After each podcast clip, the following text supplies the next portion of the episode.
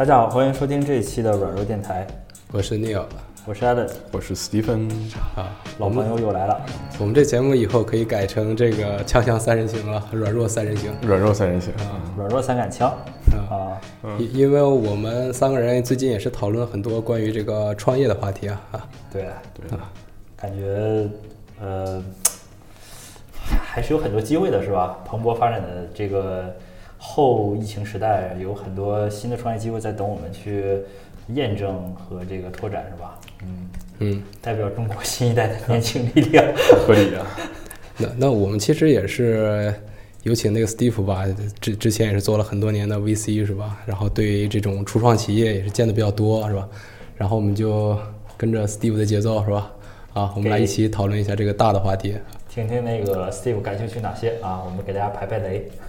好，听听听听大家讲讲一下，嗯，从什么方向开始讲嘛？我觉得今年可以从直接从北京和深圳的这个前几年，我我想想是几几几年哈，应该是一九年、一八年、一九年，呃，二零年应该不算了，一八年、一九年，包括之前可以推到一七年的这几个创业，当时创业的几个风口和环境。最开始的时候，我还没做这个东西的时候，没做不算 VC 吧，算是呃天使投资可能算不上，算天使投资下面的一个帮他们去看项目、做滴滴的这样的一个任务。其实，在这段时间来讲的话，刚开始大家也知道众筹咖啡这个概念其实是蛮火的，先从中国的北京的这个中关村开始火起来，之后的话火到了日本的东京。东京的时候，他们也是在做这个出呃创业咖啡的这样的一个项目。这是哪一年的事儿啊？大概这个应该是一七年左右的事儿。一七年的时候叫这个众筹咖啡，对众筹咖啡对众众筹那个年代应该还是一个非常火的概念。对的，对的啊，对的。共享经济是吧？对啊这个众筹咖啡是吧？众筹是我们共享经济，像 Luckin Coffee 那种的，它不是不是跟那个对对对，crowdfunding 啊这种类型，Indiegogo 那种类型的啊种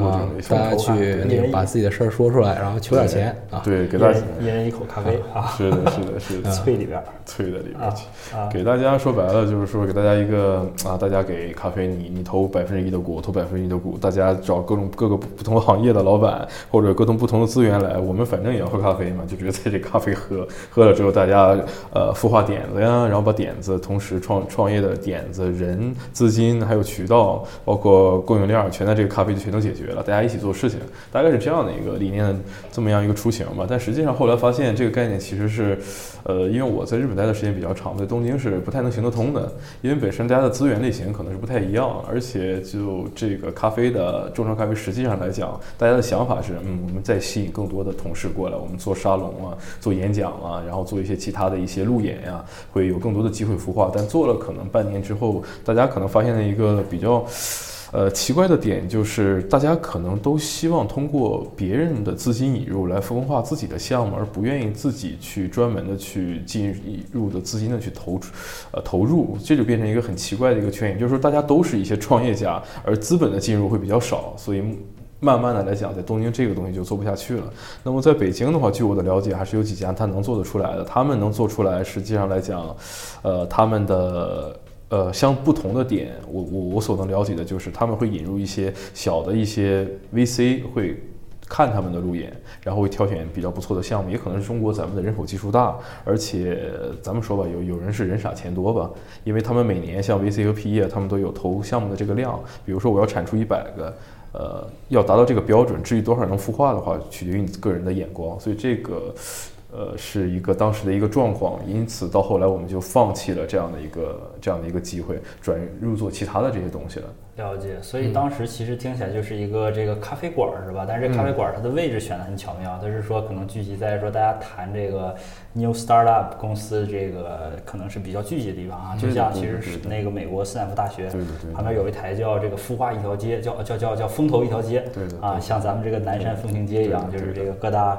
啊，风投公司啊，像什么红杉都会在这儿设一小办事处，说大学生来了，咱直接就聊，对吧？嗯。但是说咱们这个可能是当时看好的是一个，我以一个第三方的身份为大家提供这么一个比较好的场所。其实这个是一个是一个很好的思路啊，因为就是说，呃，包括就是说，当一个这个有风险的行业或者一个新的一个风口，我们说红利起来的时候，大家不一定非要去挤那个很窄的门儿，是吧？不要去做飞起来的猪，咱们在上下游搞点名堂，对吧？比如当年美国淘金热，淘金热其实淘金的人富起来的少，但是做铁铁锹做那个这个镐头的人富的不少，是，吧？炒比特币的人可能挣的不多，但是卖显卡的他妈发了一批。对对对 啊房地产不一定火是吧？卖这个叉车的肯定火，对对对，我就不信你不见了啊！对，所以说其实呃，Steve 兄第一个给咱们提供的这个想法非常好啊，就是说大家去去看这个去看这个行业的时候啊，一定要看它的整体，对吧？上游下游都搞清楚，找到自己一个其实合理的价值需需点，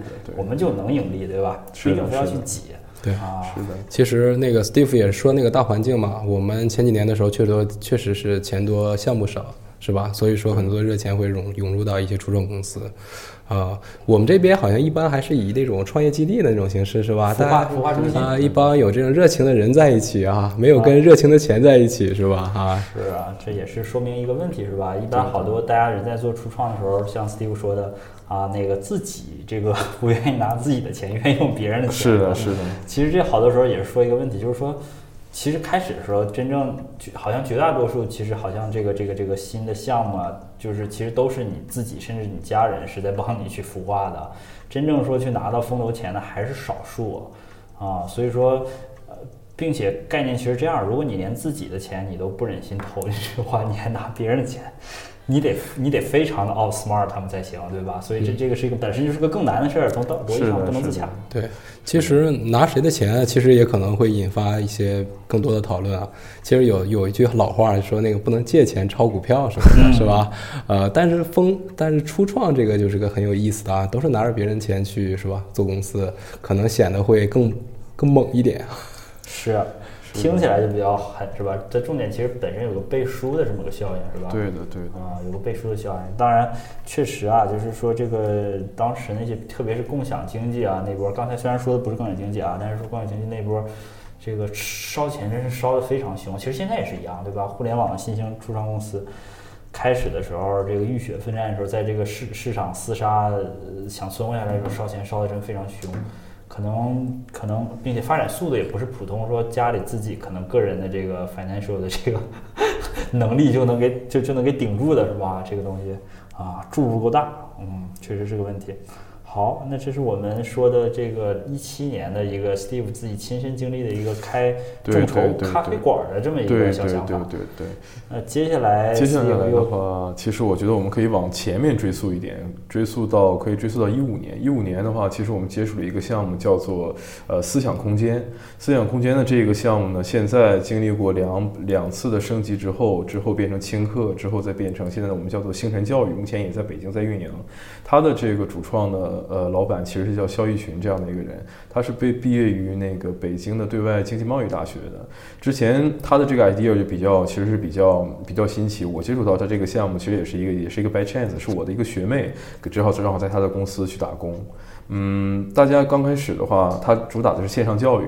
说白了，咱们的线上教育可能对我们来说的理解就是说，在网上看网课，比如说在什么像什么 YouTube，还有现在一些比较不错的一些，呃，一些其他的一些专门授课的这些网络平台，我们买他们的知识付费这种东西。但在一五年的时候，这概念其实还不是太火。他们就是辟辟蹊径而独到而行，他们是在直接在微信微信大家没有听错，是在微信的这个客户端直接打打批出来一个比较不错的呃一个生态的一个环境，就是你在微信里面，你你发一段语音，老师发一段语音，一条一条语音，然后还可以作作为记录，以这种方式来留住人群。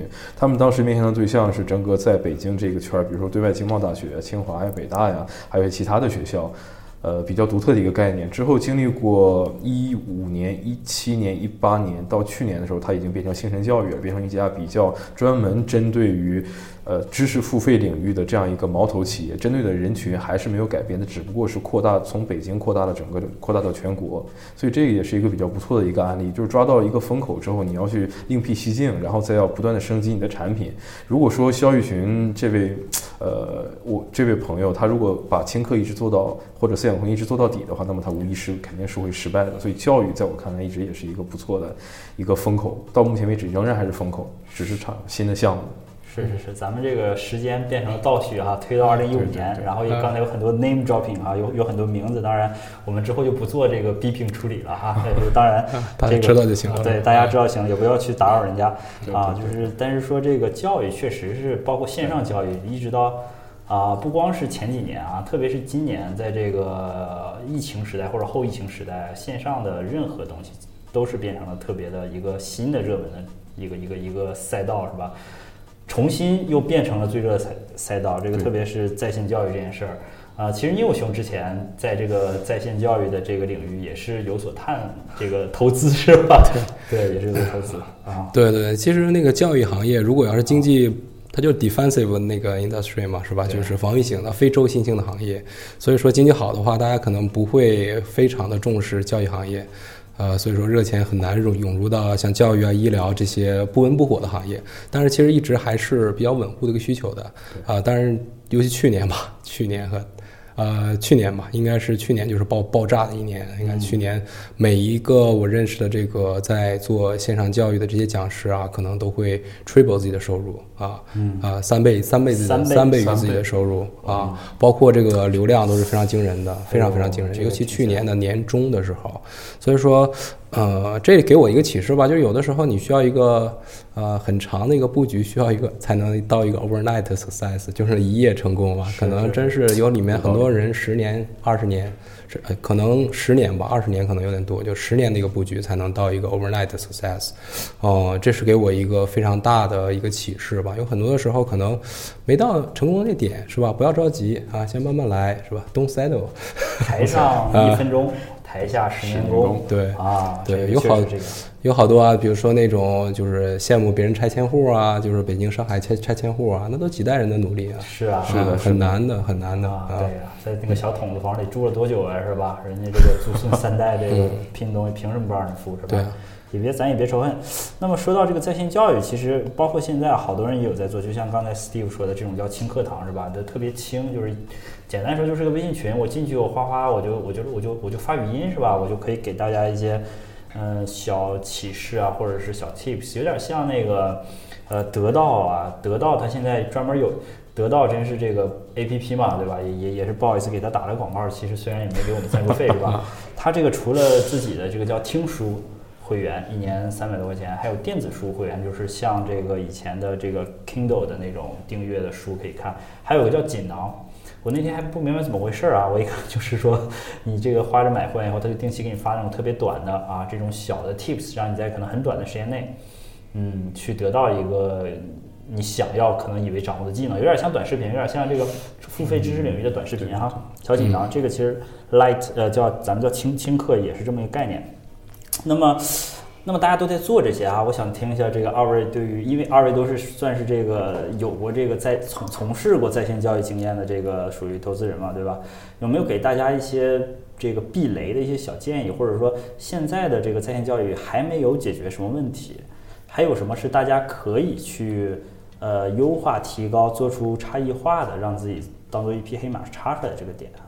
比如，其实我其实可以先给大家抛砖引玉一下啊，就是说我这也是之前在这个听一个这个在这个 Clubhouse 上听到的，说这个 我们就是现在尽管网课很多，但是但是实际上现在网课还是主要以时序为主，就是说我讲了这些小时数，你买的是我的小时数，对吧？但其实学生们最差的是他们的时间管理，他们的产出并不一定能达到那个结果。那好多其实公司在在想，包括这个在线教育的这个使用者不一定是这个学生啊，当然也可能在职人员啊。他们现在这个有一些公司在考虑说，我怎么能更好的帮助我们的这个呃这个这个这个用户去管理好他们的时间，去达到他们的这个想要的结果，在这个结果上下了很多的功夫。啊，比如有一些可能，当然我也我也没使用过啊，但我我我我我个人感觉，像国内的一些在线在在线教育做的比较好的，可能像高顿财经，对吧？他可能是 考了一些这种给你给你制定学习计划，他他自己有那个学管老师是吧？每天会追着你屁股问你学怎么样是吧？最近怎么样？最近网课进度 落下来了是吧？窥探你的隐私啊，朋友圈，所以就是。好多可能这种在线网课，它在往这么一个方向发展啊，他可能想想要解决这么一个问题。嗯嗯，那二位有什么有什么高见？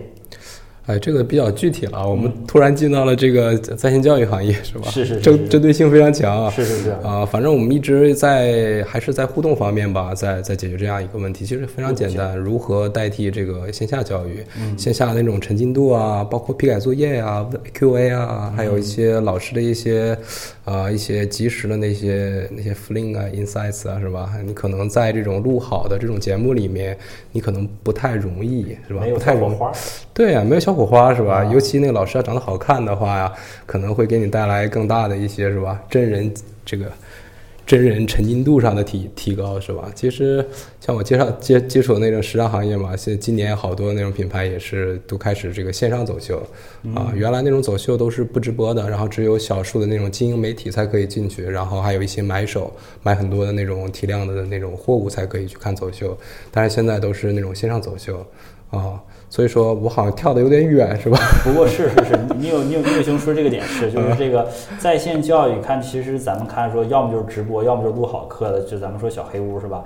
呃，即便是直播，互动性也很差，因为你传统的课堂，我接受的提问是这种一个老师可能只是最多针对五六十个、六七十个孩子学生，对吧？你线上可能同时 看直播的有几百人，那个弹幕弹出来，老师第一也没法回答问题，对吧？第二，学生他他问问题，他感觉他也问不清楚他那个打字儿是吧，啰啰嗦嗦的，所以说确实提升这个互动性，怎么让老师更好的在课堂中去这个以线下教育的这种这种回答，帮助学生提高的这么一种体这这个这个这个质量，把它搬到线上是吧？这个是是是一个我们可能要解决的一个，或者我们如果你有如果我们的听众朋友们有很好的点子能够解决这种东西的话，我觉得可以让自己跟别人做不一样，对吧？啊，嗯，现在反正一个比较通用的一个一个方向就是一个 VR 眼镜了，是吧？嗯就就让他站在旁边，是吧？你站在后面都行，是吧？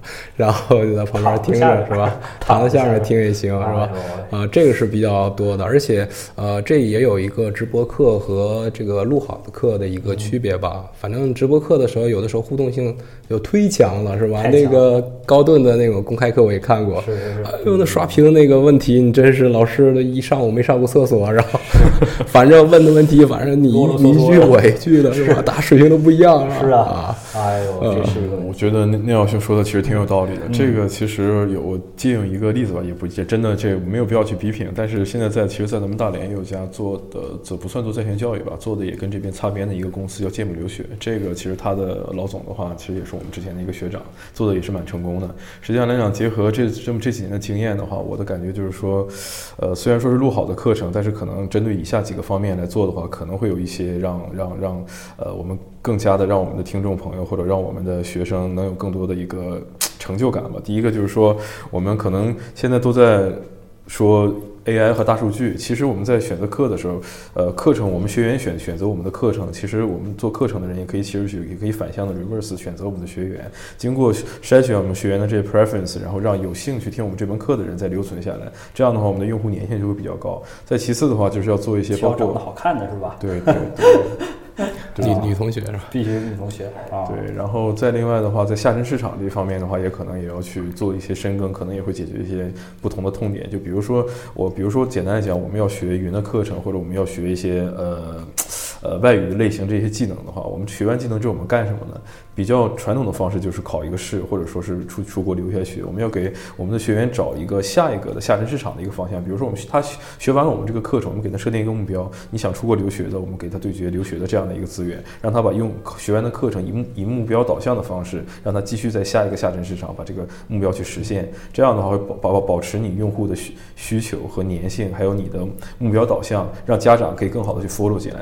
呃，从投资和公司的运营角度来讲的话，你可以再赚第二次钱，甚至第三次钱。你跟下下一步大下沉市场的公司的话，你也可以有很多的合作。是有点像当年新东方扩展的产业链的时候，就也是说有这个教英语，然后就留学的咨询，还有这个职业规划的顾问，是吧？是这种全链路的这种啊、这个属于定位模式是吧？战略的定位模式是是是。其实，呃，哎呦，今天嗓子不太好。是是是啊，今天聂友兄也是这个烟抽的多。那个今天那个，其实教育业其实从那个商业模式上，其实也是一直都有一个 crossroad 嘛，有一个大家怎么选。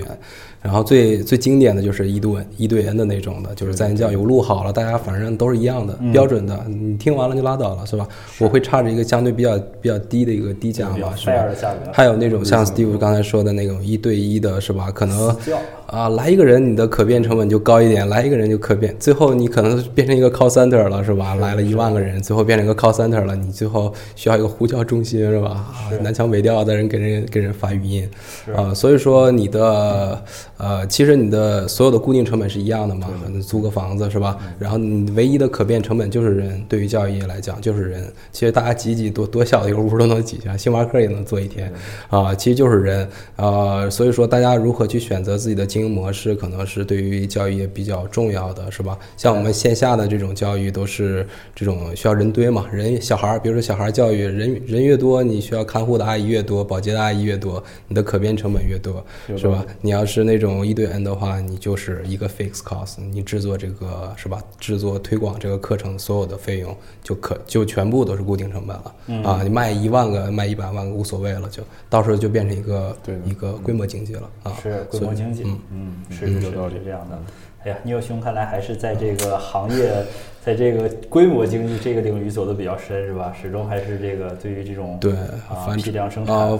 反正一直呃，这十年以来摸索出来一个在线教育的一个一个阶段，现在还是一个 E to N 的吧？大家会付一个极其少的一个价格去学一个极其有价值的一个课程，但是中间你要想定制化的服务啊，这个没有。啊，一般都是这样的。现在啊，现在有那种 Coursera，Coursera 就是里面有助教嘛，然后但是很贵，一节课都我看上千刀，好像上千刀。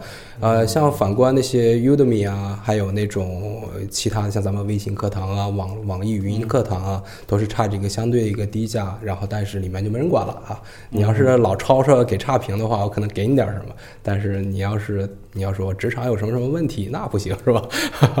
对的，或者改改作业什么的不行，或者我有个项目，你啊，老师给我看看这个项目怎么样？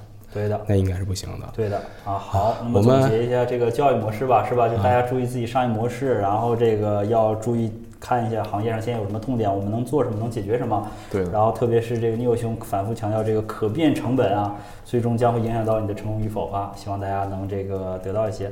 好，那我们是不是也唠的有点干呢？接首歌，接首歌，大家缓一缓。啊，嗯。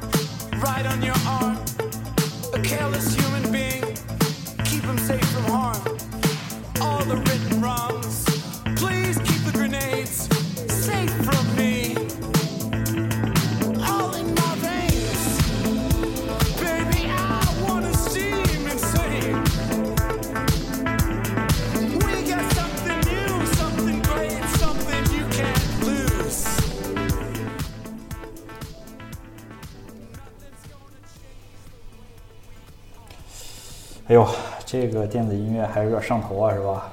啊，现在就是前段时间也是北京有个朋友回来了，说要这晚上去个这个啊夜店是吧？然后就就就去了哈。他去了以后，这个找的是一个比较传统的这个我们城市的这种的夜店啊。去了以后就是这个老板在上面唱歌，然后还有高管互相敬酒啊，感觉是他们内部 TB 啊。当然除了我们三个外人，好像再没有别人了。啊，但是这个现场气氛还是非常好。不过这个歌曲的类型啊，感觉虽然是一个老牌的这种的大型夜店啊，现现在感觉也主动在里边插了一些这种什么啊 trap 呀，或者是 techno 这样的音乐啊，有些电音会有个 DJ 在台上做一个小节目表演一下。就这个电音这两年感觉好像还是在国内普及速度非常之快，是吧？对，非常之快。好，我们回到书归正传啊，接着这个 Steve 的视角，时间从二零一五年是不是还得再往前蹦呀？二零一五年蹦不了了啊，呃，往后往后看吧。好，往后看的话，尽快蹦。对，最近最近这几年，其实来讲的话，大家如果说经常关注一些微博呀，包括一些知乎啊，还有一些其他的一些微信微密圈啊这些东西的话，就会发现，包括现在抖音的话，大家如果搜关键词的话，我说一个关键词，大家可能很熟悉，有一个人叫海森哥。不知道大家听没听过这个人哈？海参哥 Heisenberg，海森伯，发音是怀特老师，怀特老师是吧？发音是一样的。这个人是最近这几年才跳到咱们大家的视野圈里面的。他是以一个创业资深创业辅导辅导员的方式来来。跳入我们的朋友圈，他的理念就给大家说的其实很明确，他自己是做海海森哥嘛，顾名思义是做海森起家的。实际上来讲，他的粉丝现在有非常非常多。但是想为什么想说这个话题呢？就是想跟大家，呃，给大家做一个科一个普及或者一个警醒吧。现在目前在所有的微信朋友圈呢，还有一些知知乎啊，还有一些。呃，抖音里面都会有大概有这样的一一类型的人，他会给你讲很多干货，包括里面你怎么样去创业，你的资金投入量，比如说二十万，你怎么样去一步一步去做，包括卡丁车也是一样的。海森哥他们大概都属于同样的类型，但实际上你翻他的资料，因为现在信息都很。都很 clarification 都都很明确嘛。查了之后你会发现，他居然是一个做专业领域培训师，也就是他会巧妙的把你的流量以一个创业辅导你去入场付费入场，我们讲究付费入场这种方式之后呢，会让你去给他付费去接受他的培训，这样呢是属于一个伪创业的这样的一个概念。呃，给大家说这个，就希望大家能够警醒，不是每每一个行业我们没有了解的情况下，不要去擅自去入场，然后作为割韭菜。嗯。Steve 这个初衷是好的，是吧？提醒我们这个大家要小心，有好多打着这个教你创业的这个幌子，就跟过去那个加盟店似的，是吧？买个小车，然后你一年就能挣个几万块钱，这种大家要小心。但是这个我们这个又涉及到 name dropping 了哈，我们这个还是是嘉宾的个人观点，并不代表我们节目的观点啊，大家也需也也需要自己去判断，是吧？对的，对的。其实说说到那个。那个指导创业啊，其实我也参加过一些那种呃线下一些非常奇奇特的一些培训班啊。哎呦，哎呦，那里面真是呃聚集了一些中小中小企业主吧，普遍都是五六十年代、六七十年代生人的一些企业家，然后可能没怎么上过大学，然后知识文化可能啊稍差一点吧，是吧？稍微差，稍微差一点。然后最关键的，他对于一些商业模型啊，或者是一些框架呀，不是非常了解。啊，他可能会，然后这这群职所谓职业的讲师啊，就会这个 target 这些人，然后来非常处心积虑的让他们以一个非常他们能听懂的一种方式，然后讲一个听起来还挺有道理的一件事儿。但是你照着做的时候，发现要不是困难重重，要不就行动啊。是啊。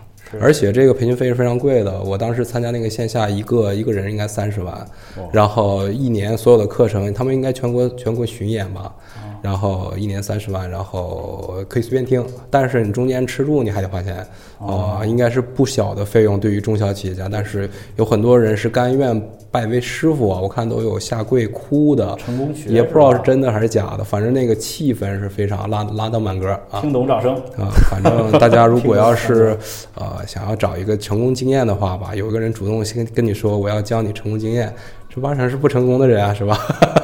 啊，因为创业成功的人都忙着创业呢，哪有时间教你这玩意儿吧？营销号是吧？对，是啊。这个其实是一个特别特别特别合理的概念，是吧？就是能绝大在多绝大多数时候能帮助你屏蔽一些噪音。就是说，如果他真的这个方法管用的话，那他其实可以有能力去更高的效率去创造财富。那么相比较去教学来说的话，他。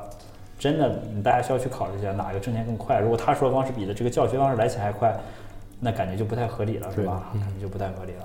而且教育业一直都不是一个在任何行业里面都是一个薪酬非常高的一个行业吧，因为它就是一个这种矩阵嘛，是吧？各个行业是是吧？二十六条行业，然后但是它它有个横线是教育业，它跟那个焦点，它可能每一个焦点都不是行业里面。就是挣钱最多的，甚至于是精英型的，所以说经常会有一些中等偏下的一些人去参与到教育业，啊，所以形成很多噪音啊，在里面的话，他们的职业是职业是讲师就很奇怪，是吧？你要学什么职业，你要一定要跟那个职业里面的精英去学，不要跟讲师去学。对的，对的，是的，是这个道理。嗯，对的。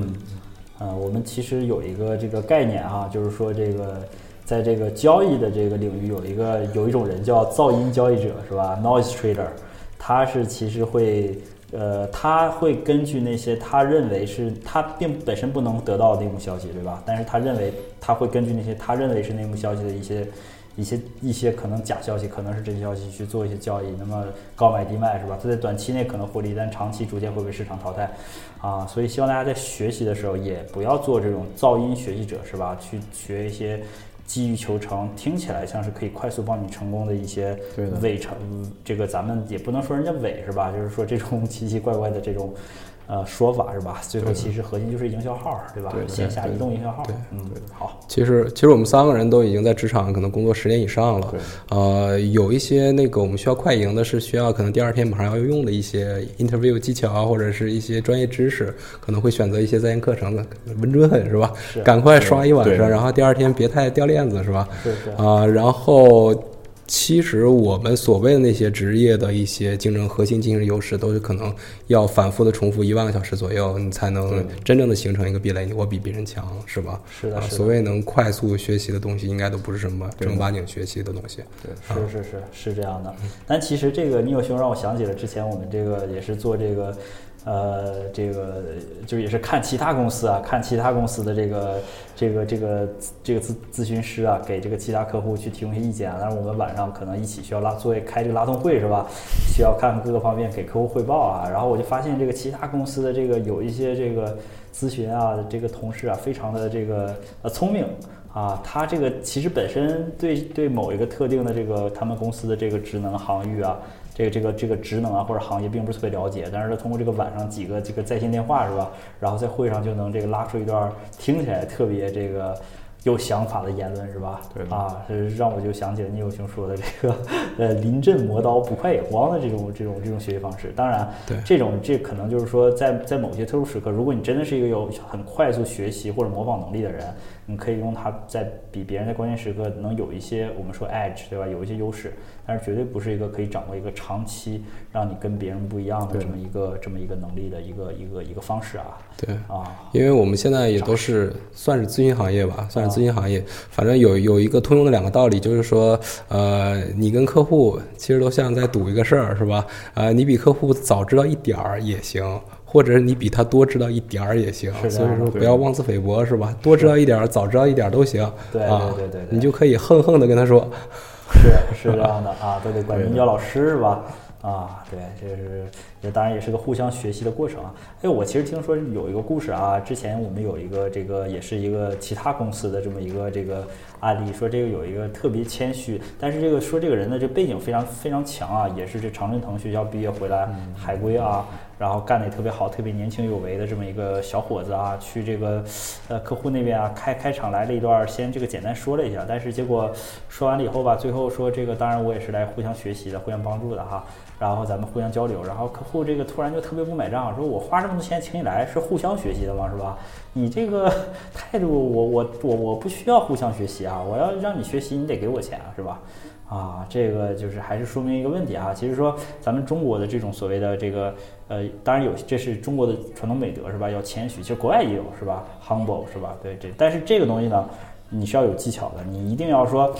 你你可以开始的时候谦虚，你说啊，我其实呢这个东西也不是特别深入了解，但是你后边一定要有一段特别厉害的话等着人家，人家觉得哎呦这哪是不懂啊，这这是谦虚呢是吧？你不能说的 一一般般，回头来一段，哎呀咱们是互相学习的是吧？给自己找一台阶下。所以说这个，但是我八千一天是吧？二八千一天，所以说这个使用这个方式，这个招儿使用方式，大家还是得啊，财务部怎么走？财务部怎么走？还是得学习一下。嗯，啊，是。好，咱们这怎么又扯到这个教育教育的这个领域了是吧？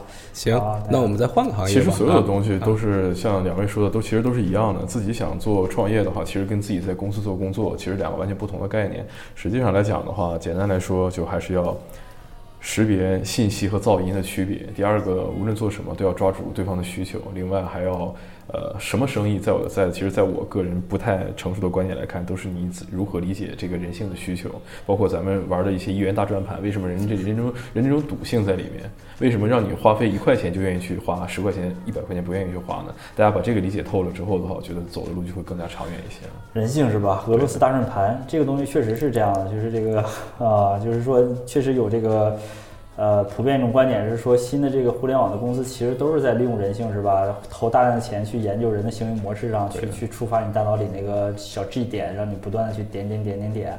啊，让增加你的这个浏览时间和留存率是吧？这些当对然核心可能说到底都是这个 人性是吧？都是在研究人性。当然，我们 Steve 老师对这个人性了解确实是非常的深刻是吧？没有，咱咱不谈人性。今天其实借借着 Allen 的话来讲的话，就最后插一嘴吧。最近的这个比较火的一个词叫做关键词。我们每一年都有一些 keywords，今年的 keywords 其实和明年的 keywords 都是一个，就是私域流量这个东西，大家可能不太明白。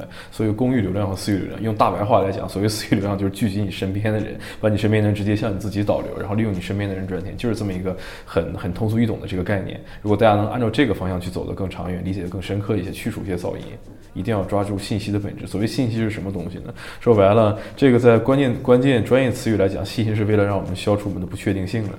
嗯嗯，大家说 Steve 今天没喝酒啊，就是 这个输出的知识点特别的密啊。当然，这个东西可能是我们之后可以专门找一次讲讲，做一期对对讲讲。像我们 Multi Radio 嘛，我们软件电台本身也是一个相当于私域的这个流量是吧？就是说这个流量的入口啊，这个当然我们的粉丝可能呃如果想给我们钱的话，啊，我们也是我们就相当于引了私域流量。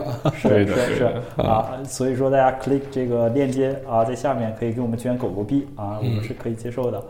好，大家是，其实 大家是想收尾了是吧？没有没有没有没有没有。没有 其实刚才 Steve 说的另外一个事情，我觉得还挺有意思的，嗯。就是说那个打工和打工和创业有什么不一样？对对其实我们这这几年也都是兼顾着边打工边边创业吧，可能两个都干了一点啊、所以说给我最大的一个不同点啊，可能相同点就是人性啊，抓抓痛点啊，是吧？我们要做一个好的 proposal，是取悦上下游啊，都是这样的。呃，但是我觉得最大的不一样的话，就是思考方式不太一样。就单位的事儿都是从 A 到 B 到 C 到 D 是吧？呃，老板告诉你一个 objective 是吧？你 A B C D 你捋出来，然后一个一个好好做就完了。是吧？但是有的时候创业确实你只能看到那个你的 objective，我说甚至于 objective 你的目标都没有看太清楚太清楚，所以说你更从这个 D C B A 这样慢慢的推导回来一步步的步骤啊，可能是对这个创创啊这个这个所谓的创业者最大的一个挑战吧。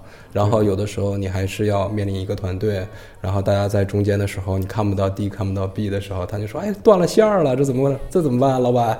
然后什么事儿？老板这钱第二月到不了账是怎么办？然后呃，然后断线儿的时候吧，就是需要一点那个企业家精神，我觉得企业家精神就是说在呃你看到中间有断线儿的那种步骤的时候，你依旧相信你能走到那个目标啊连回来。是这个连回来，因为公司的这个 result 太强大了，你是永远可以连过去的。这个我们 或者也可以 delegate 出去吧。所以说吧，也有那种说这是从左向右思考，还有从右向向左思考，反正两种思考方式。是的，是的啊，嗯，牛熊最后给大家这点小 tips，非常好不是小 tips 啊，其实非常核心，这是这个是这么多年的一个算是自己的这个心得心声是吧？一定要作为企业家，作为一个商业的这么一个拥有者，咱们叫 business owner 是吧？作为一个老板，你的这个想法。啊，当然，咱们在这个公司里也有叫老板的，是吧？当然，这个是完全两种不一样的这个感觉了，是吧？嗯，所以，嗯，大家可以想一想。是，所以说有的时候吧，我们更多的时候是非常习惯于 A B C D 那样 task oriented 的那种方式来思考的，就是从左向右去思考。所以说，大家有的时候也涉及到要跳出自己的那个平常那种舒适区吧，要从右向左思考。所以说，有的时候会有阵痛啊，但是你考虑考虑就好了，是吧？其实，其实打个比方，习惯习惯就好了啊其。实打个比方是吧？你这个在公司上班，还是说相当于，呃，你要从一个小岛里出去，但是它是一个铁人三项比赛，它给你这个独木舟，它给你这个可能是可以可以给你自行车啊，你去做。但是如果自己创业的话，真的就是相当于你飞机坠毁在小岛上，你想要出去的话，你得砍树啊也好啊，甚至你游也好啊，所有的想法你都需要，包括工具你都需要自己来创造，没有人给你，对对吧？嗯，嗯，所以所以大家就别被自己憋死，是吧？然后切换自由啊。对那我们这一期先这样，就到这儿，嗯，好，我们下期再见，下期见，下期见，拜拜拜拜拜。